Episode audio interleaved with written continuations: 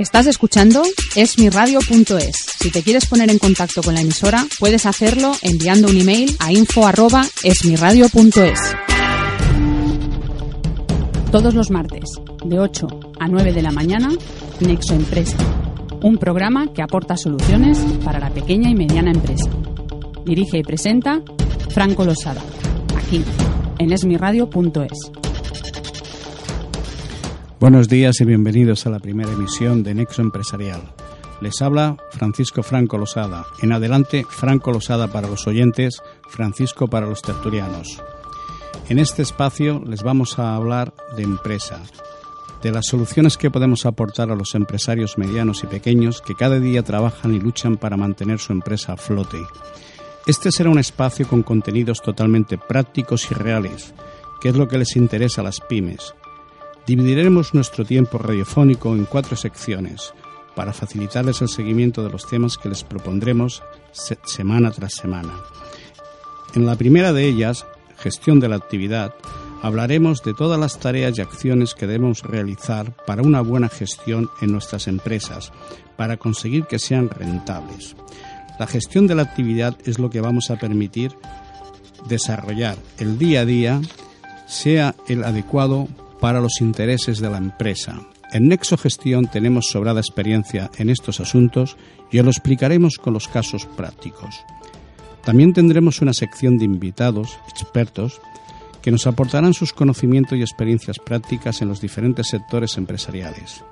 Los asuntos de prevención y protección son claves en una empresa moderna, activa, que gestiona bien su presente y encara con buenas perspectivas el futuro en la tercera sección de Nexo Empresarial, Ani Sánchez de, desde Gerona y Cecilio Hurtado desde Granada, ambos de activa mutua, nos aportarán su amplia experiencia en este campo.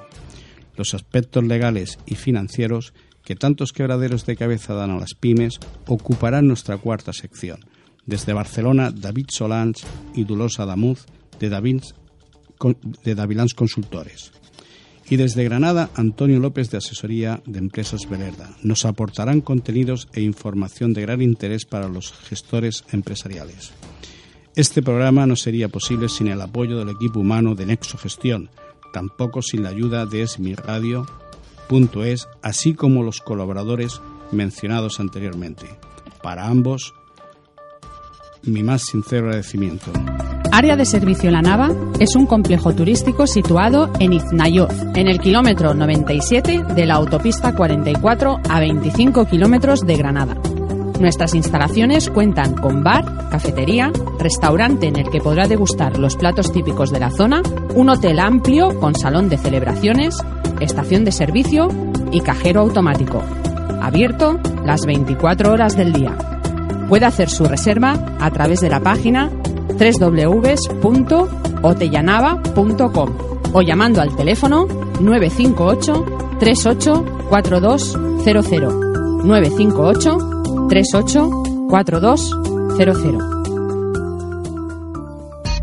Asesoría de Empresas Belerda SL es una sociedad de profesionales con más de 15 años de antigüedad, dedicada al asesoramiento fiscal, contable y laboral de pequeñas y medianas empresas en Belerda te asesoramos sobre cualquier duda o consulta que tengas sobre tu empresa.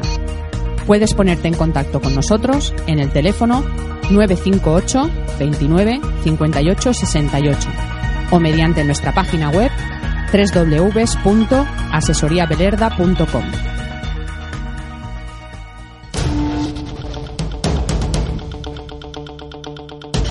Estás escuchando Nexo Empresa con Franco Losada, aquí en esmiradio.es. Vamos a hablar ahora de la gestión de la actividad en las empresas pequeñas y medianas, en las pymes. Hoy queremos explicar con detalle la cuenta de explotación de la actividad. Se trata de una herramienta imprescindible para las pequeñas y medianas empresas. Para hablar de este tema nos acompaña José Rodríguez. Buenos días. Hola Francisco, buenos días. ¿Podrías explicarnos de una manera sencilla y comprensible qué es la cuenta de actividad de la explotación? Sí, la cuenta de explotación de la actividad, que no la de la contabilidad oficial, nos permite conocer y controlar en todo momento el estado económico real de la empresa durante la gestión de su actividad. Para ello analizamos y controlamos con el equipo de la empresa los siguientes indicadores. Las ventas, fabricación, manipulación, en definitiva las líneas de negocio, los costes directos, los costes indirectos y los gastos de estructura. A partir de ahí nos permite hacer un buen escandallo, que es fundamental para que una empresa pueda calcular bien los precios de venta y todo aquello que relaciona con la rentabilidad. Cuando Nexo Gestión crea y elabora una cuenta de explotación de la actividad para una empresa, durante este proceso surgen preguntas que ayudamos a responder para que el equipo de gestión de la propia empresa pueda tomar las decisiones adecuadas. Decir que cada empresa tiene que elaborar la suya específicamente, ya que cada empresa es diferente a otra, aunque estén en el mismo sector. Siempre que acabamos de implantar esta herramienta en las empresas, todas coinciden en decir que ahora conocen mucho, mucho mejor más su propia empresa. Es decir, nos permite saber de forma muy sencilla si la empresa es rentable o no mes a mes, dedicándole apenas dos horas al mes una vez creada e implantada la herramienta. El auténtico valor no son los números, sino el porqué de ellos, con sumas y restas. Además, las empresas tienen varias líneas de negocio o secciones de trabajo dentro de su empresa. Pueden saber perfectamente el beneficio que nos da cada una de ellas. No es la primera vez que los técnicos de Nexo Gestión detectan en las empresas que colaboramos que una línea de negocio o sección de trabajo afecta directamente al beneficio de la otra. Por eso, en la mayoría de las ocasiones, recomendamos implantar esta gran herramienta de control. ¿Y qué respuestas nos puede dar eh, una vez implantada esta herramienta, Francisco? Bien, eh, se basa en lo que los economistas eh, denominan la contabilidad analítica o por centro de costes, para los que no conocen o no tienen nivel de conocimientos económicos, estas definiciones pueden parecer inalcanzables para ellos, ya que no conocen su desarrollo. Lo cierto es que no es sencillo cuando no se tiene experiencia en ello, pero sí es relativamente sencillo para nosotros, ya que hemos implantado muchas a medida de cada empresa y continuamos haciéndolo cada día. ¿Qué analiza? Pues partiendo de un plan de ventas o planificación de los pedidos a realizar, siguiendo por los costes directos, costes indirectos de estructura de la empresa. Una vez implantada nos puede permitir realizar un buen escandallo, pero como decía anteriormente, de una forma muy sencilla que todas las personas puedan comprender el porqué de las cosas. Vuelvo a mencionar sumas y restas, que ya se complicarán los temas por ellos mismos. Desde Nexo Gestión hemos desarrollado un sistema muy sencillo para poder crear y elaborar una sencilla herramienta que cualquier pequeña o mediana empresa la pueda implantar con nuestra ayuda. Pero bueno, Francisco, yo como empresario en algunos momentos querré tener respuestas muy concretas de lo que está pasando en mi empresa, si lo estoy haciendo bien, si lo estoy haciendo mal, por dónde me estoy equivocando. Eh, esta herramienta, la cuenta de explotación, si la hacemos bien, ¿Qué me dice? ¿Qué información me da? Pues eh, muy sencillo. Eh, te va a dar respuestas como si la empresa es rentable o no, por qué la empresa no alcanza sus objetivos, por qué productos o líneas de negocio me interesa potenciar su venta, la empresa está empeorando o esperas al cierre económico para que te digan si tienes beneficios o pérdidas, en qué áreas de la empresa puedo aumentar los resultados, compro lo que realmente necesito y cuando hace falta, el procedimiento que utilizo es correcto o no, ¿Cuál es el coste real de tu empresa? Que muchísimas empresas no lo saben exactamente. ¿Podemos saber verdaderamente si nuestra empresa es rentable o no? Sin ninguna duda, sí. Pero como estamos comentando, solo podemos saberlo a través de la cuenta de explotación de la actividad. Voy a comentar el por qué. Muchas empresas solo contemplan la facturación o ventas y los gastos en general para decir si obtienen beneficios o no. Esto desde un punto de vista contable oficial es correcto, pero no te permite saber por qué. Lo importante para las empresas es saber por qué son rentables o no, qué líneas de negocio son positivas o no, porque a partir de ahí podremos hacer un plan de mejora e incluso enfocar y redireccionar hacia qué mercados tenemos que vender nuestros productos. Es decir, yo puedo saber, no sé si al momento, pero vamos, con un margen de tiempo que me permita reaccionar, si me estoy equivocando enfocando mi negocio de una manera o de otra. Perfectamente. Y además lo, lo, lo, vas a ver tú. Lo importante eh, en el mundo de la, dijéramos, de la asesoría, que nosotros en realidad somos gestores. Nosotros nos denominamos técnicos en gestión, porque lo que hacemos lo hacemos en equipo. ¿Y esto qué significa? Que cuando nosotros implantamos una mejora en un cambio de layout, en una cuenta de explotación, en un plan de mejora, lo vamos a hacer juntos con el empresario. No vale que te digan, esto funciona así y ya está. ¿Por qué? Porque nuestro objetivo es estar acompañando a las empresas durante un tiempo y a partir de aquí tienen que ser autosuficientes. Esta herramienta vale para cualquier empresa, porque claro, si un señor tiene una empresa, tiene un taller de tornillería con cuatro operarios, puede pensar que hacer esta cuenta de explotación va a requerir contratar asesores externos y esto le va a resultar muy caro. ¿Va a ser más bien una inversión un gasto o va a ser más bien un gasto con inversión? No, no, perdona. Esta puede ser seguramente una de las mejores inversiones que hagan en su vida. Dicho por todas eh, las empresas que nosotros eh, hemos colaborado, eh, piensa una cosa, de que esta herramienta la utilizan las grandes empresas, pero nosotros solemos poner un ejemplo muy claro. Y a veces utilizamos el, caso de, de, la medicina. Es decir, cuando cualquiera de nosotros hemos ido alguna vez a urgencias o hemos ido al doctor antes de darnos un diagnóstico, lo primero que te hacen es te hacen una analítica. Y a partir de ahí, pues la cuenta de explotación de la actividad, que vuelvo a insistir, no es lo mismo que la cuenta de explotación contable. Te marca todos los indicadores y perfectamente es una gran inversión. Todas las empresas que hemos implantado lo han confirmado. Muy bien, me parece razonable. Eh, usted, como bien acaba de exponer, es un experto en la materia. Además de ser el director de este programa, es el director de Nesogestión, que es una consultoría que ya lleva tiempo asesorando a pequeñas y medianas empresas, a pymes. ¿En qué sectores trabajan ustedes? Bueno, nosotros estamos en todos los sectores, estamos en, los, el sector industrial, en servicios e incluso en, ayuntamientos. Eh, abarcamos cualquier tipo de empresa puesto que lo que realizamos es un trabajo en equipo con ellos. Nuestro objetivo no pretende eh, incorporarnos a apoyar una empresa para que sea, digamos, eh, nosotros los, los, los, que marcamos una pauta rígida. Se trata de hacer un equipo con la empresa. Ellos tienen la verdadera información. Muy bien, pues muchas gracias. Estás escuchando Nexo Empresa con Franco Losada, aquí en esmiradio.es. ¿Tu empresa tiene problemas? ¿Necesitas mejorar la rentabilidad y optimizarla? ¿Sabes la situación real de la empresa? ¿Cuesta sobrevivir en ausencia de crédito? En Nexogestión te ayudamos a encontrar soluciones prácticas desde el primer momento. Nuestros técnicos de gestión se involucran de una forma práctica y directa en la actividad de tu empresa. Estaremos a tu lado cuando nos necesites. Nexogestión te ayuda a mejorar el presente y a preparar el futuro. Si lo deseas, puedes contactar con nosotros a través de nuestra web www.nexogestion.com o al teléfono de atención al cliente 610-625-128.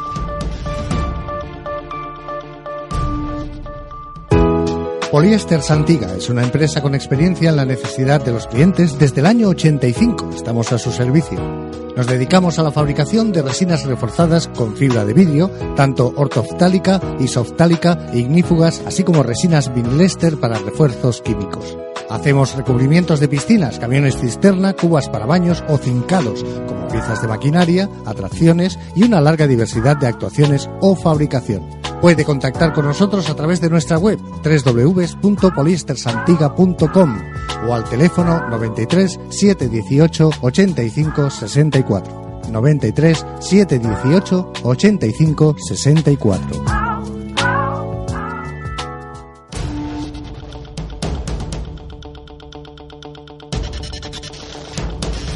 Estás escuchando Nexo Empresa con Franco Losada, aquí en esmiradio.es.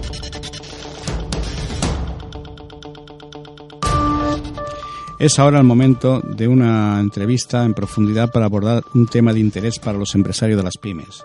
Para este primer programa hemos querido hablar de algo importante, pero muy poco presente en las pequeñas y medianas empresas, la comunicación. Un empresario de pyme tiene cada día eh, acuciantes problemas que le impiden abordar posibles soluciones estratégicas para su empresa, Pocos piensan que la comunicación sea una inversión rentable para dar a conocer sus productos, sus marcas, sus señas corporativas. Y sin embargo lo es. De esto vamos a hablar con José Rodríguez, periodista de larga trayectoria, experto en comunicación y conductor también de este programa. Buenos días de nuevo, José. Hola Francisco, buenos días. ¿Por qué debería una pyme plantearse invertir en comunicación? Pues por una razón tan sencilla que es de sentido común. Porque la pyme, como cualquier otra empresa, lo que quiere es vender más. Si quiere vender más, necesita que sus públicos, o sea, la gente que le puede comprar, sus potenciales compradores, conozcan sus productos. Y posiblemente la forma más barata que tiene de que eso suceda es hacer comunicación. Si se mete en publicidad, una pyme lo tiene muy difícil. Para que la publicidad sea efectiva, estamos hablando de campañas a partir de 200.000 euros. Pocas pymes pueden permitirse eso. En cambio, en comunicación estamos hablando de cifras muchísimo más pequeñas, infinitamente más pequeñas, con unos resultados para las pymes, no para otras grandes empresas de productos de consumo que sí que necesitan publicidad, mucho más rentables, mucho más eficaces. ¿Qué rasgos debe de tener una comunicación realmente eficaz? Pues una comunicación para que sea realmente eficaz tiene que explicar cosas creíbles, cosas que realmente existan y tiene que explicarlas bien para que quien lo escuche, es decir, lo que en comunicación llamamos los públicos, lo entienda y lo acepte. Es decir, tiene que ser creíble. Y para que sea creíble tienes que hablar de cosas, no tienes que engañar en pocas palabras. Entonces, eh, la comunicación hay que repetirla, nadie se queda con un mensaje la primera vez, es bueno que se escuche más veces y hay que transmitirla a través de los canales adecuados. Por poner un ejemplo, si tú lees mañana una noticia en una revista gratuita de barrio, bueno, dependerá de qué noticia sea, puedes leerla o no, puedes leerlo solo el titular, posiblemente no le prestarás mucha atención. Si la misma noticia la lees en la vanguardia, lo vas a ver de otra manera. Por eso te digo que hay que vehicularlas a través de los prescriptores, de la gente que merece confianza al tu público, a quien va a, quien va a llegar. Estos serían a grandes rasgos los temas de la comunicación eficaz. Parece interesante lo que explicas, pero ¿realmente resulta rentable la comunicación? ¿Sus resultados son medibles? Absolutamente. Eh, cuando tú encargas a un gabinete, a una empresa de comunicación, un plan de comunicación para tu, para tu empresa, estamos hablando para tu pyme, te van a hacer un plan a tu medida, estos planes nunca son estándares, te lo van a hacer según tus necesidades y te van a cuantificar el número de impactos que va a tener cada noticia, en qué medios van a ser estos impactos, porque lógicamente tiene que ser en aquellos medios que a ti te interesen, no al azar, y qué valoración tienen estos impactos en publicidad. Es decir, si te sale una noticia en el punt, si te sale una noticia en una revista comarcal, si te sale una noticia en una radio grande o pequeña, en una televisión grande o pequeña, que habitualmente serán pequeñas, estamos hablando de pequeñas y medianas empresas. Todo eso se valora como qué te costaría si lo tuvieras que emitir por publicidad. Bien es cierto que su valor real es superior, incluso se han hecho algunos cálculos y algunos cómputos, pero solo con eso te puede dar un valor de más del 400%. ¿Cómo pueden mejorar las ventas de una empresa que realiza comunicación? pues las ventas de una empresa que realiza comunicación mejoran porque hay más gente que conoce los productos de esa empresa. Es decir, si tú tienes una empresa pequeña, ¿qué haces para darte a conocer? ¿Tener comerciales? ¿El boca a oreja? ¿Algún anuncio en el sitio donde estás? ¿Un catálogo? Eh, eso está bien, es necesario, pero hace falta algo más. Hace falta algo más que, por un lado, unifique la imagen de la empresa y, por otro lado, permita que eso que tiene que vender la empresa, que eso que tiene que decir sobre sus productos, llegue a más gente. Entonces, si tú tienes una empresa que está en Blanes, por ejemplo, bueno, pues puedes no hacer comunicación. Cada cual, cada empresa, sobre todo si hace años que funciona, ya tiene sus propios canales, sus propios canales comerciales, sabe cómo funcionar. Pero si además de eso, tanto si es para Blanes como si vende para muchos otros sitios, eh, Tú sales en los medios locales de Blanes, sales en los medios de Girona, alguna vez sales en los medios de Barcelona. Según qué productos tengas, puedes salir los medios nacionales. Fíjate cómo se agranda, como si fuese una mancha de aceite, tu mercado. ¿Para qué más necesita la comunicación una pyme? Pues hombre, una pyme puede necesitar la comunicación para mejorar la imagen de su empresario o de su primer ejecutivo, que en el caso de las pymes acostumbra a ser la misma persona. Y eso es muy importante porque, así como en una gran empresa, la imagen del empresario, del primer ejecutivo es importante, pero menos, es más importante la imagen de marca, En una pequeña y mediana empresa la imagen del empresario es, capital, es caudal. Y además este empresario puede ser una, persona que tenga pues una cierta notoriedad en su pueblo, en el sitio donde resida, o que haga contribuciones, que te diré yo, a la fiesta mayor o al equipo local del deporte que sea y posiblemente tendrá necesidad de hablar alguna vez en público. O sea, para todo esto también vale la comunicación, porque lo que a veces algunos empresarios obligan, y no solo algunos empresarios, otras muchas personas con proyección pública, es que cuando están en público están trabajando, aunque sea el acto más lúdico que te puedas imaginar. Está siendo la imagen de su empresa. Y si lo hace bien, estupendo, pero si mete la pata, alguien lo va a asociar a que ha metido la pata el dueño o el responsable de la empresa tal. Por lo tanto, para esto también es muy importante la comunicación.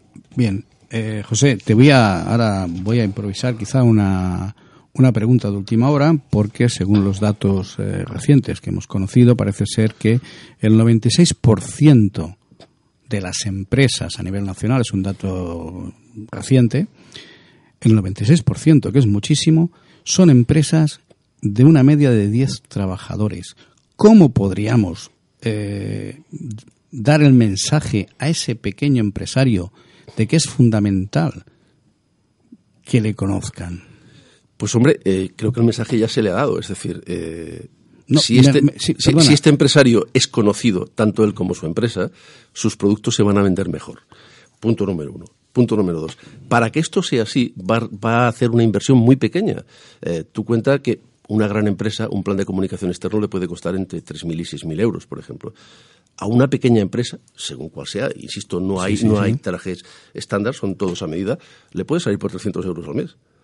O sea, estamos hablando de una cantidad perfectamente asumible. Puede ser más, evidentemente los beneficios también serán mayores, pero le puede salir por 300 euros al mes. Entonces, fíjate qué herramienta más barata tiene a su mano y qué eficaz puede ser, porque lo que salga ahí le va a tener un retorno mínimo del 400%. Cuidado, no en ventas, eso ya sería la panacea.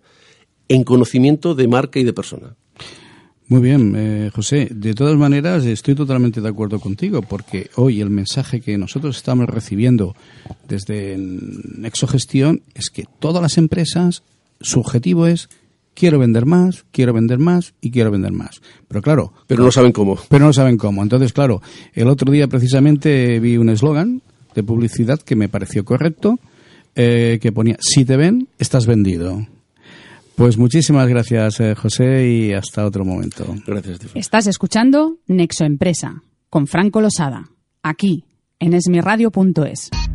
Asesoría de Empresas Belerda SL es una sociedad de profesionales con más de 15 años de antigüedad, dedicada al asesoramiento fiscal, contable y laboral de pequeñas y medianas empresas. En Belerda te asesoramos sobre cualquier duda o consulta que tengas sobre tu empresa. Puedes ponerte en contacto con nosotros en el teléfono 958 29 58 68 o mediante nuestra página web www.asesoriabelerda.com. Davilans Consultores, empresa especializada en consultoría y recursos humanos para la pequeña y mediana empresa, así como asesoramiento en tareas fiscales, contables y legales. Para ponerse en contacto con nosotros puede hacerlo a través de nuestras redes sociales en Facebook o Twitter o también en nuestra página web www.davilans.com o llamando al 93 860 17 29. 93 860 17 29. Davilans Consultores.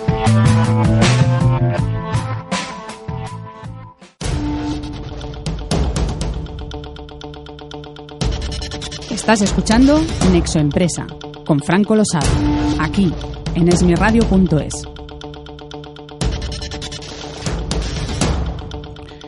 Vamos a iniciar nuestro tercer bloque de prevención y protección para la empresa activa, de mano de Ani Sánchez, directora de la Delegación de Activa Mutua en Girona, y Gloria Rechac, gerente del Servicio de Prevención de Activa Mutua de Girona.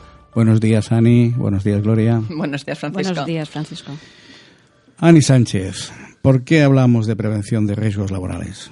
Sí, bueno, las empresas a veces consideran, incluso los propios trabajadores, que eso es algo ridículo.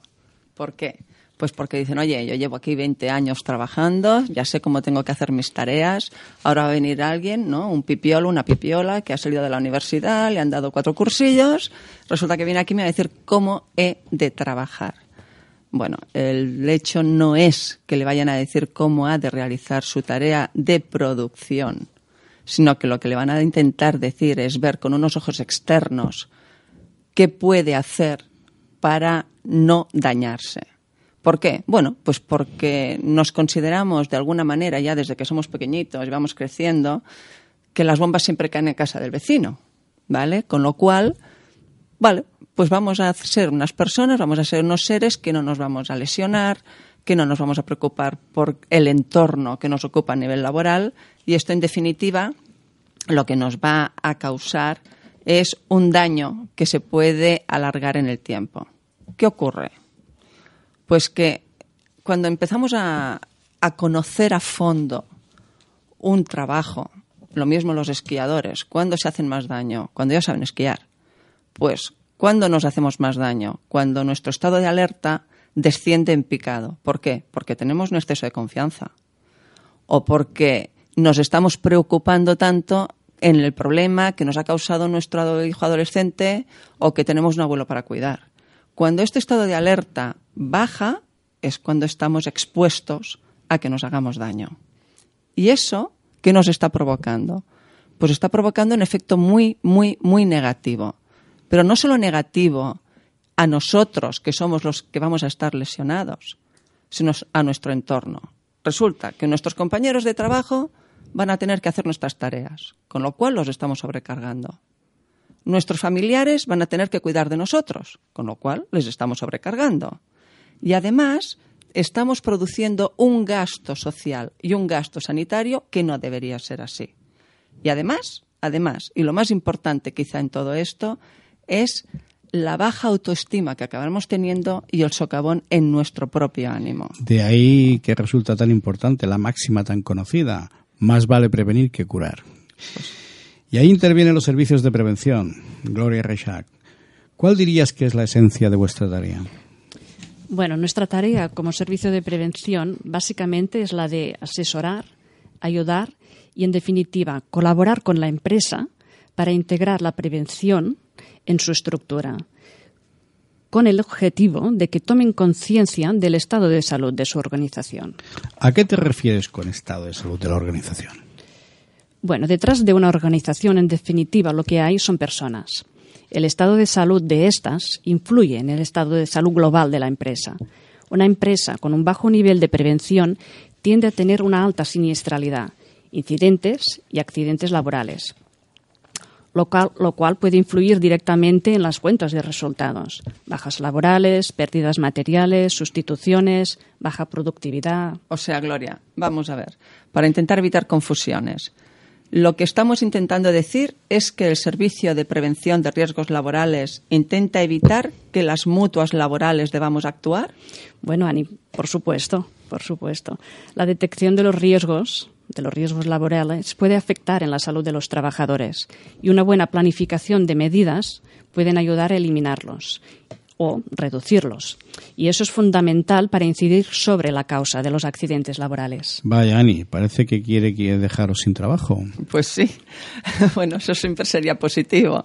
Realmente todas las personas que se dedican a curar a, a las demás o a tener cuidado de ellas, sean enfermeras, sean bomberos, o los de las mutuas laborales, eh, quisiéramos no tener trabajo. Si no tenemos trabajo, nadie está sufriendo.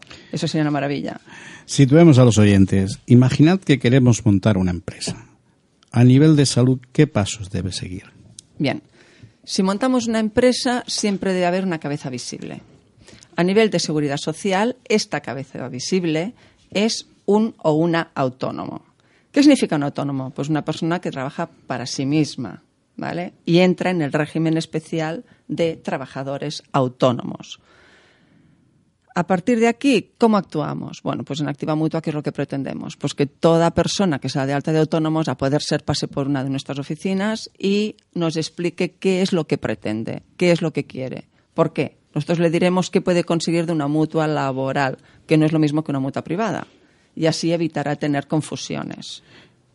Eh, pues sí, porque, bueno, según también los últimos datos, el 53% de las personas que están trabajando son personas autónomas. Desde el Servicio de Prevención, nosotros desde Nueva Activa, lo que recomendamos es que vengan, que nos expliquen cuál es su proyecto y así podemos orientar a todos estos autónomos, a todas estas personas en sus necesidades preventivas. Y aunque no tengan trabajadores contratados, es muy, muy recomendable que se formen en temas preventivos. Estás escuchando Nexo Empresa. Con Franco Área de Servicio La Nava es un complejo turístico situado en Iznayoz, en el kilómetro 97 de la autopista 44 a 25 kilómetros de Granada. Nuestras instalaciones cuentan con bar, cafetería, restaurante en el que podrá degustar los platos típicos de la zona, un hotel amplio con salón de celebraciones, estación de servicio y cajero automático. Abierto las 24 horas del día. Puede hacer su reserva a través de la página www.otellanava.com o llamando al teléfono 958 38 4200 958 384200. Estás escuchando Nexo Empresa con Franco Losada, aquí en esmiradio.es. Como estábamos diciendo, Gloria, tenía entendido que los autónomos eh, no han de disponer de un servicio de prevención. Bueno, así es, así es, Francisco. A nivel legal nos referimos siempre a personas que trabajan por cuenta ajena y los autónomos trabajan para sí mismos pero no conozco a ningún autónomo que sea inmortal. Entonces, ¿por qué no tiene el mismo valor su salud? Ah, mira, Gloria, me encanta lo que acabas de decir. Creo que has puesto el dedo en la llaga. Realmente en estos momentos nos encontramos con que una persona, para poder saber en qué estado de salud se encuentra, resulta que tiene que acudir a tres entidades básicas. ¿Que resulta que tengo la gripe? Vale, como es un tema no laboral, me voy a mi médico de cabecera a ver qué me dice que resulta que estoy trabajando y formo parte del equipo laboral. Bueno, pues nos enviarán al médico de vigilancia de la salud. Vale. Y si a raíz del trabajo que hago me daño, entonces me envían al médico de la mutua. Pero además aquí hay un problema, digamos, que si yo no doy mi consentimiento, no explico que realmente todos estos médicos y que no tengamos que acudir a algún especialista se puedan traspasar la información que tienen respecto de mí, pues cada uno tiene un trocito, con lo cual la evaluación global es muy difícil. Y cuando me encuentro mal, lo que menos quiero es que no sepan qué me ocurre en profundidad. Gloria, ¿puedes explicarnos los campos de actuación de un servicio de prevención? Bueno, en SP Activa disponemos de personal técnico y sanitario titulado en todas las especialidades. Básicamente, pues nos concentramos en lo que es seguridad, seguridad industrial, higiene, eh, ergonomía y sociología aplicada y lo que es medicina del trabajo. En estos cuatro sectores es en lo que se fundamenta el servicio que prestan pues los servicios de prevención. Pues cada cual tiene conocimientos básicos de una de estas cuatro especialidades y los aplicamos de forma coordinada a cada empresa según necesidades, según actividad y según pues especificaciones contractuales. Vale, mira Gloria, eh, sabes que adoro la prevención, ¿no? Por todo lo que ella puede implicar en cuanto a beneficio social. lo sabes bien. Entonces hay una cosa que sí me preocupa y es que me gustaría que explicaras o si puedes explicar ¿Por qué? ¿Por qué los técnicos en prevención de riesgos laborales y por qué los médicos de vigilancia de la salud no pueden trabajar como querrían hacerlo realmente? Bueno, la gestión de lo que es la prevención de riesgos laborales se planteó mal desde sus inicios y aunque contamos con grandes profesionales, la imagen del sector con el tiempo se ha distorsionado. Por ejemplo, por ejemplo, las empresas tienen la sensación que la prevención se resume se resume en un montón de documentación, de documentos a los que no quieren enfrentarse. Todas las empresas disponen de un montón de documentos, papeles, carpetas en materia preventiva, pero lo que han perdido un poco de vista es el valor que tiene, el sentido que tiene la prevención de riesgos. Vale, será por eso que, bueno, desde mi puesto de lo que es la, la dirección de la Delegación de Activa Mutua, recibo muchas veces ofertas de distintos servicios de prevención y lo que me pone los pelos de punta es que todos, o la mayoría, digamos, por no decir todos, tenemos un margen, eh, hacen hincapié sobre todo en el precio. Somos los más baratos, somos los que tenemos las tarifas más bajas. Entonces creo que para vosotros, para mí lo es, imagino que para vosotros como servicio de prevención, debe ser muy difícil, debe ser muy doloroso ver que todo el potencial social y humano de la prevención de riesgos laborales, que además se puede aplicar para mejorar la gestión de la empresa, queda reducida a una batalla de tarifas. ¿Tú crees, crees que realmente esto viene dado porque algunos de estos servicios de prevención han aprovechado el hecho de que sea obligada la aplicación de la prevención en la empresa para utilizarlo como un simple y puro negocio económico? Bueno, pues mm, eh, básicamente algo de eso hay, ¿no? A lo largo de, los años, el planteamiento de lo que es la prevención de riesgos laborales, pues ha, ido evolucionando, ¿vale? Para situarnos históricamente, pues la Ley de Prevención de Riesgos apareció sobre el año 1995 como una transposición estatal de una directiva europea. Con anterioridad, las normas se reducían al Manual de Seguridad e Higiene y la tarea era básicamente de información y asesoramiento y esta tarea se realizaba desde la mutua y sin ninguna poca inversión adicional para la empresa.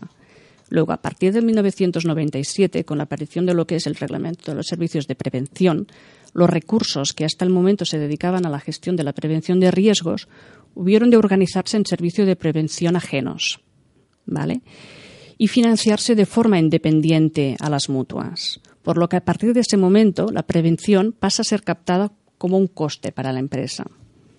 Desde mi punto de vista, este coste adicional que pasan a asumir las empresas en ese momento, en muchos casos no es identificado como una oportunidad de mejora, sino como un lastre, como un coste.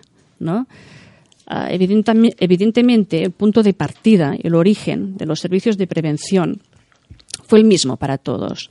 No obstante, como empresas, como empresas que somos también, ¿no? como empresas del sector servicio, cada cual ha ido evolucionando en función de, su política empresarial. Algunos han priorizado los resultados económicos ante la calidad del servicio y eso daña a todos y el primer perjudicado pues es la empresa. Vale. También lo que noto muy a menudo es que cuando les hablas de vigilancia de la salud, lo reducen única y exclusivamente a la revisión médica. Sí, pues sí. A veces eh, es, la visión, la visión que hay de la vigilancia de la salud. Pero en, en principio, desde esta área se trabaja para conseguir que el puesto de trabajo no sea dañino para el trabajador, ¿no? Por ejemplo, si en un lugar determinado, ocupado por un grupo de trabajadores, se detectan pues, una situación de alergias, ¿no? Ah, pues lo, que hacemos es, pues los médicos y los técnicos trabajan de forma coordinada para detectar las posibles causas de esas alergias y a partir de aquí, pues proponer soluciones. Esa es un poco la función de la vigilancia de la salud y lo que son los reconocimientos médicos, pues básicamente es una herramienta más de la vigilancia. Ani, eh, ¿cuál es en tu opinión sobre el hecho de que la responsabilidad en temas de prevención recaiga sobre la empresa? Y te hago esta pregunta porque nos cuesta muchísimo en este país. O sea, en el momento en que sale una normativa, tiene que pasar mucho tiempo para que empecemos a cumplirla. No somos conscientes de que eso es una ayuda. Eh, en este caso, en el tema, en vuestro, en vuestro tema de prevención y protección. Sí. Bueno, creo que aquí hay bastante bastante, bastante tema, creo que daría para un programa completo la pregunta en sí misma. Bueno, me la reduces, ¿eh? es, que yo también esperaba que alguien me reduzca algo. ¿Por qué cuesta tanto? A ver, por una parte creo que aquí lo que hay es un concepto de empresa en que se tiene a los empresarios por una parte y a los trabajadores por otra parte. Y eso no puede ser. A ver, cuando nosotros hablamos de una empresa, ¿qué es? Queremos realizar algo, queremos hacer alguna cosa. Entonces estamos hablando de un proyecto que para llevarlo a cabo se necesita de la comunión absolutamente de todos los que participan en ella. Por lo tanto, ¿qué ocurre? Pues que el empresario tiene que ser muy consciente de que todas sus actuaciones inciden directamente en la sociedad que le está rodeando. Si en vez de convertirlo en algo social, lo convierten me hago más o menos rico, es decir, solo tengo presente el dinero, las personas son las que dejan de tener importancia, con lo cual el tema de prevención de riesgos laborales ya nos olvidamos de él, porque total, si no se me estropea, pues lo recambio y ya está. ¿eh? ¿Qué ocurre? Fíjate que incluso en Inglaterra eh, llegaron a plantearse qué era más barato.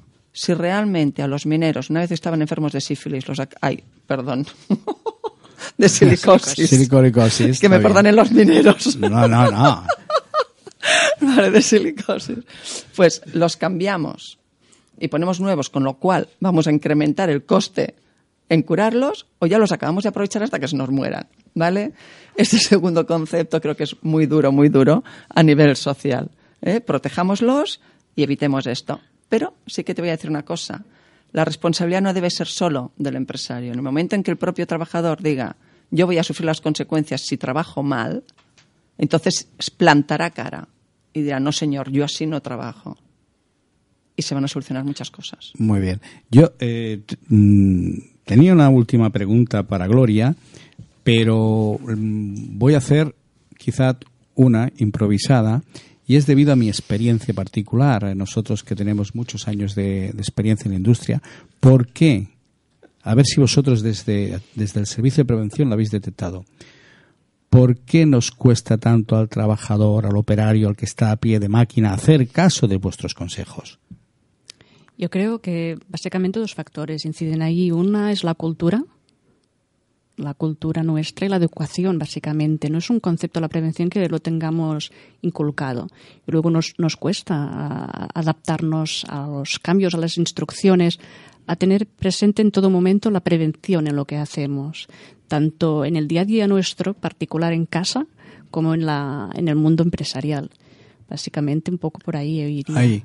No, yo te lo digo porque, bueno, eh, por mi experiencia y mi currículum laboral, he tenido la ocasión de pilotar eh, empresas desde pequeñas hasta multinacionales y cuando incides en los operarios para que cojan todas las medidas de protección, eh, te encuentras que muchos son reacios. No, esto no va a pasar nada, esto está todo controlado. O sea, y tú como responsable que tienes que asumir su protección, aunque, o sea, es, es verdaderamente eh, difícil. Eh, Gloria, como representante del Servicio de Prevención de Activa, ¿podrías darnos un resumen práctico de las ventajas que obtiene una empresa aplicando la prevención de riesgos laborales? Bueno, básicamente yo los, resumiría en, tres, en tres conceptos, Francisco. Uno es mejorar las condiciones de trabajo, es decir, cualquier organización desea, creo yo, mejorar su entorno laboral evitar los riesgos que puedan ocasionar accidentes que repercuten en bajas, etcétera, y luego básicamente cumplir con la normativa en prevención de riesgos laborales, que es de obligado cumplimiento, ya lo sabemos. Todo eso pues comporta beneficios económicos, sociales y evidentemente de clima laboral. Muy bien, pues eh, daros las gracias, Ani, Gloria, Gloria, Ani, por vuestra aportación tan importante en nuestro programa. Gracias, a, ti, gracias a ti, Francisco. Estás escuchando Nexo Empresa con Franco Losada, aquí en esmiradio.es. ¿Tu empresa tiene problemas? ¿Necesitas mejorar la rentabilidad y optimizarla? ¿Sabes la situación real de la empresa? ¿Cuesta sobrevivir en ausencia de crédito? En Nexogestión te ayudamos a encontrar soluciones prácticas desde el primer momento. Nuestros técnicos de gestión se involucran de una forma práctica y directa en la actividad de tu empresa. Estaremos a tu lado cuando nos necesites. Nexogestión te ayuda a mejorar el presente y a preparar el futuro. Si lo deseas, puedes contactar con nosotros a través de nuestra web www.nexogestion.com o al teléfono de atención al cliente 610 625 128.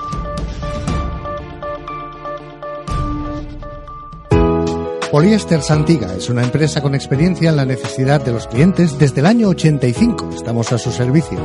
Nos dedicamos a la fabricación de resinas reforzadas con fibra de vidrio, tanto ortoftálica, isoftálica, ignífugas, así como resinas vinilester para refuerzos químicos. Hacemos recubrimientos de piscinas, camiones cisterna, cubas para baños o cincados, como piezas de maquinaria, atracciones y una larga diversidad de actuaciones o fabricación. Puede contactar con nosotros a través de nuestra web www.poliestersantiga.com o al teléfono 93 718 85 64. 93 718 85 64. Davilans Consultores, empresa especializada en consultoría y recursos humanos para la pequeña y mediana empresa, así como asesoramiento en tareas fiscales, contables y legales. Para ponerse en contacto con nosotros puede hacerlo a través de nuestras redes sociales en Facebook o Twitter o también en nuestra página web www.davilans.com o llamando al 93 860 17 29. 93 860 17 29. Davilans Consultores.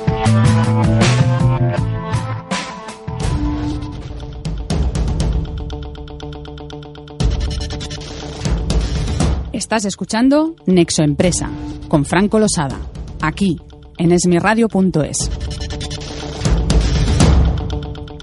Continuamos con nuestro último bloque, Economía para las pymes. Vamos a hablar de recursos humanos con Dolores Adamuz de David Davilans Consultors. Nos va a explicar también, de la manera más sencilla posible, cómo se gestionan los recursos humanos en las pequeñas y medianas empresas. Buenos días, Dolores. Hola, buenos días. Bueno, nos tendrías que hablar de alguna manera. Eh, básicamente es un cambio generacional, aunque hoy hablaremos de la jubilación del empresario de una empresa familiar. ¿Cómo podemos asegurar la continuidad de la empresa?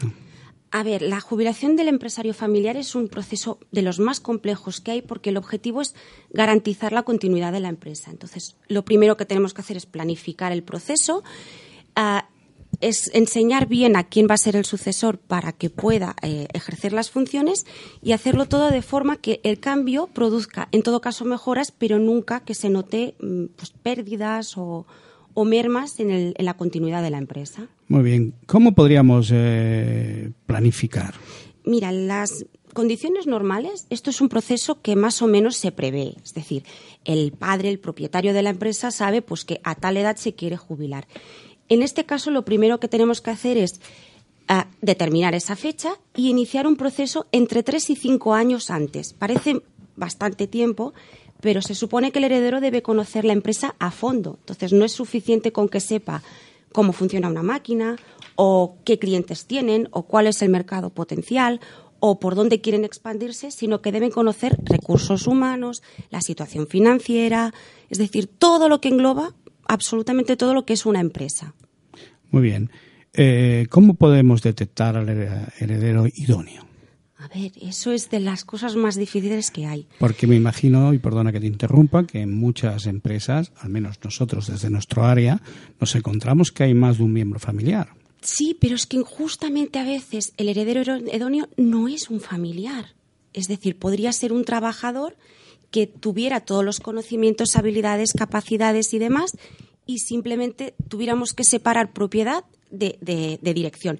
En el mejor de los casos, imaginemos que uno de los hijos tiene esas habilidades que necesitamos como directivo. En este caso, lo que tenemos que hacer es buscar a cuál es ese hijo a través de un proceso que puede durar muchos años y enseñándole a tomar deci- decisiones, enseñándole a superar día a día el reto de, de llevar una empresa, asignándole pequeñas tareas que pueda desarrollar de forma organizada y que nos den resultados, nos den un feedback para que sepamos si es la persona idónea o no. Yo, por mi experiencia, te puedo garantizar que nosotros también participamos desde nuestro ámbito de actuación en cambios generacionales, junto pues con profesionales, profesionales como vosotros. Eh, procuramos hacer eh, ese trabajo en equipo y verdaderamente es una labor muy complicada, muy complicada. Es dificilísimo, es realmente de los procesos más complicados que hay porque un error en la decisión condiciona el futuro de la empresa. Totalmente de acuerdo. Además, como te decía al inicio, creo que eso es un tema que vamos a tener que abordar en más de una ocasión Sí. porque es muy necesario. Eh, la repercusión de la herencia en la situación familiar. A ver, mira, muchas veces nos encontramos con que los padres, ah, más que empresarios, son padres. Entonces, ellos suelen tener tendencia a repartirlo todo a partes iguales entre los hijos. Y esa herencia monetaria condiciona después que un determinado número de hermanos tenga un determinado número de acciones. Y eso va a hacer que al, a aquel que tenga que llevar las riendas de la empresa difícilmente se lo pongan fácil. Es decir, si todos tenemos lo mismo y sobre los papeles mandamos lo mismo, la decisión se complica Muy complicada. Muy complicada. muchísimo. Bueno, ¿Es, eh, ¿Es importante una correcta decisión? Es fundamental. Mm, tenemos casos de empresas que justamente ha pasado eso, los padres han dejado a partes iguales a varios hermanos, no se ha nombrado una cabeza visible y la empresa se está yendo a pique. Es decir, hay casos en los que que nadie mande, que nadie tenga poder sobre los demás hermanos, condicione directamente el futuro de la empresa. Yo sí, sí, totalmente de acuerdo contigo. Nosotros desde Nexo Gestión hemos vivido eh, situaciones, eh, naturalmente no vamos a nombrar a ninguna empresa, pero la gerencia la compartía al 50% y conseguir unánimemente las firmas ha sido bueno un trabajo mm, colosal, ¿no? Es que puedes llegar a bloquear el funcionamiento de una empresa simplemente porque yo no estoy de acuerdo con mi hermano por tonterías. No, no, que se bloquean nosotros desde el punto de vista de nuestra funcionalidad dentro de la optimización de empresas, pues nos hemos llegado a encontrar con todo esto, pero además lo hemos sufrido porque eh, nosotros estamos para ayudarles a ellos también. No, no, no se trata de que por algún motivo no se ponen de acuerdo y dejarlos allí de la mano de Dios, sino se trata de intentar unirles, que tengan un punto de unión, intentar pactar entre ellos. Yo creo que eh, ahí los padres tienen que separar lo que es la, la figura de padre de la figura de empresario. Como padre puedes dejar los bienes a, tus hijos como quieras, pero como empresario deberían hacer un ejercicio frío y racional para saber cuál es el hijo que le puede dar continuidad a la empresa. No todos son capaces ni tienen las mismas habilidades. Es muy difícil eso. Esto lo tocaremos cuando, cuando nos hables de los emprendedores. Sí. ¿eh? No todo el mundo está capacitado para ponerse al frente de una empresa. Muy bien, Dolores. Bueno, ¿y, cómo hacemos el traspaso desde el emprendedor al heredero? ¿Cómo podemos preparar al heredero? A ver, como digo, es un proceso largo, entre tres y cinco años como mínimo, porque el heredero debe, ah, por una parte, conocer a fondo la empresa. Es decir, queremos dar continuidad. Una empresa que ya está creada no se puede permitir ensayo y error como cuando el emprendedor, la inició y que muchas veces pues, fue aprendiendo sobre la marcha Aquí ya tenemos una experiencia y hay que saber aprovecharla y hay que transmitírsela al heredero. Pero hay otro papel importante que es el de conseguir que los empleados, los miembros que ya forman parte de la empresa, acepten a ese heredero, que ahí es donde también la cosa se complica. Bueno, aquí, bueno, te has adelantado porque la pregunta era ¿a quién tenemos que comunicar esta decisión de cambio generacional? En primer lugar, al propio padre, aunque parezca mentira, el padre no acaba de tomar la decisión hasta que no llega el día de jubilarse. Es decir, él tiene que ser el primero en asumirlo. Dolor, entre nosotros, ahora que no nos oye nadie, ¿tú crees que estamos preparados eh, en, el, entorno que conocemos tanto tú como yo, de que el que tiene que mm, delegar, dejar a esta empresa en manos de, bien sea de un familiar o de un externo? No lo hace. No lo hace. No lo hace. Yo conozco casos de empresas donde el propietario tiene 79 años y sigue yendo cada día simplemente porque le da la sensación que si no la empresa no se pone en marcha. Cuando realmente no es así, pero su sensación es esta. Mm, ese es el primero que tiene que ser consciente de que está delegando, porque si no va a poner frenos a la nueva dirección, porque queramos o no queramos van a pensar diferente, aunque sea con matices que el antiguo ah, propietario siga corriendo por la empresa y siga influyendo en los empresarios, va a quitarle de alguna forma mm, autoridad al nuevo emprendedor. Entonces estarás de acuerdo conmigo que hoy en realidad lo que existe mucho, mucho, mucho, son, eh, podríamos llamarlo unos falsos gerentes o administradores. Están ahí eh, de una manera legal firmando una serie de documentación, dándole carácter jurídico a la empresa, pero en realidad todavía el que mueve las cuerdas son los antiguos. Sí, sigue siendo el antiguo amo. Hasta que este señor no aprende a desvincularse totalmente de la empresa y a confiar en el nuevo gerente, los trabajadores tampoco van a confiar en él. Mm. Ni los trabajadores, ni el banco, ni los clientes, ni creditores, ni es decir, las empresas se basan mucho también en confianza y ahí está el problema. Muy bien. Eh, ¿Pueden influir los empleados de la empresa en el cambio generacional? Totalmente. Mira, hay casos de actuales propietarios de empresa que empezaron a trabajar con 14, 15 años, sin contrato siquiera. Con lo cual ah, eran niños. Están trabajando personas que actualmente tienen 30, 35 años con trabajadores que tienen 55, 60 y que los han visto crecer. Y por lo tanto, de alguna manera, los trabajadores los siguen viendo como el niño, el, hijo del jefe, aquella persona que cómo me va a mandar a mí si yo toda la vida lo he hecho de esa manera porque su padre me lo decía. Y hasta que esos trabajadores no te los metas en el bolsillo, la cosa no funciona. Mm, mira, yo creo que los oyentes van a pensar que compartimos 100% clientes porque mis experiencias te puedo decir que cuando hemos tenido que preparar desde el área industrial, es decir, desde nuestra funcionalidad, no desde recursos humanos, con toda la importancia que ello lleva, sino la práctica, coger al futuro gerente, formarle y demás, o sea, te encuentras que los de, de a pie, ¿eh? Sin menospreciarlos en ningún caso, te dicen, pero vamos a ver, pero si lo he visto en pantalón corto, ¿qué me va a enseñar él a mí? Y en realidad sí que pueden enseñar. Pueden enseñar muchísimo, porque habitualmente son gente que conocen la empresa, pero que además tienen una formación técnica o empresarial que el trabajador de base no tiene. Pero es que lo han visto crecer. Es que era un niño que llegaba allí con 14 años para ayudar al padre a recoger cuatro piezas. Complicado, complicado. Y una vez jubilado, el anterior empresario eh, puede aportar valor. Explícanos, explícanos en qué consiste el coaching del jubilado. A ver, eh, el antiguo empresario conoce la empresa a fondo. Tiene... Insisto en, eh, o sea, que haga coaching, no que siga mandando. Exacto, es que ahí está el tema. Si hemos traspasado el poder de dirección, quien manda es otra persona. Pero eso no quiere decir que todo el conocimiento, toda la experiencia se pierda. Entonces, corremos el riesgo de que si se mantiene en su misma empresa pueda influir a los trabajadores, clientes y demás. Pero ¿quién nos dice que se tenga que mantener en su misma empresa? Nadie. Es decir, yo puedo coger a una persona jubilada y que aporte valor a otras compañías. Correcto, estoy totalmente de acuerdo contigo.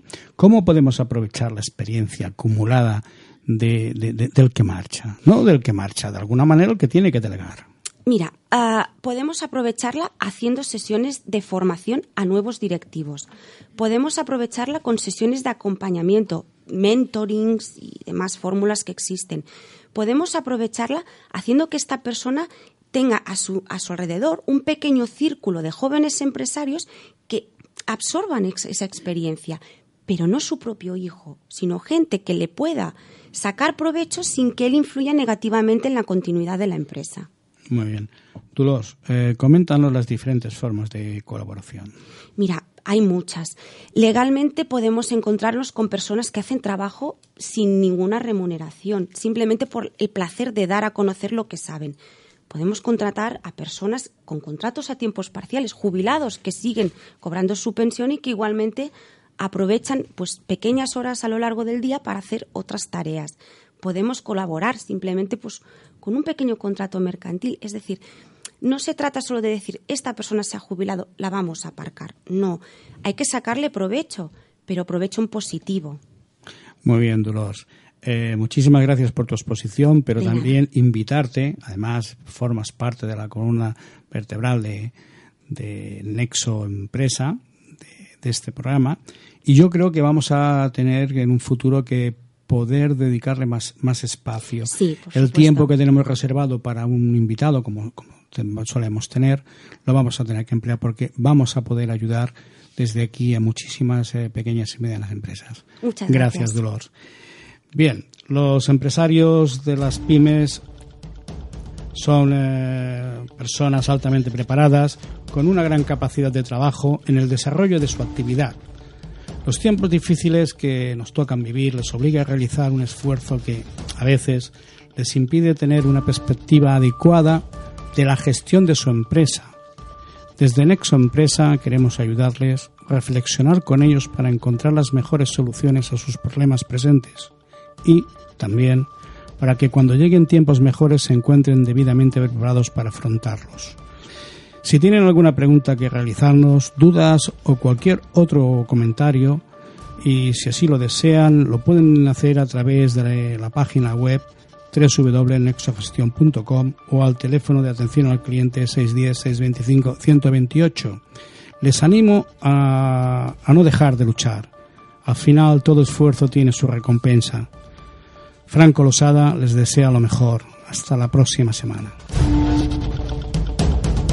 Han escuchado Nexo Empresa, el programa en el que los empresarios de la pequeña y mediana empresa encuentran soluciones.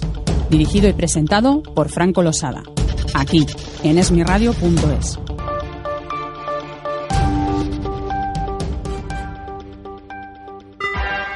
Estás escuchando esmiradio.es.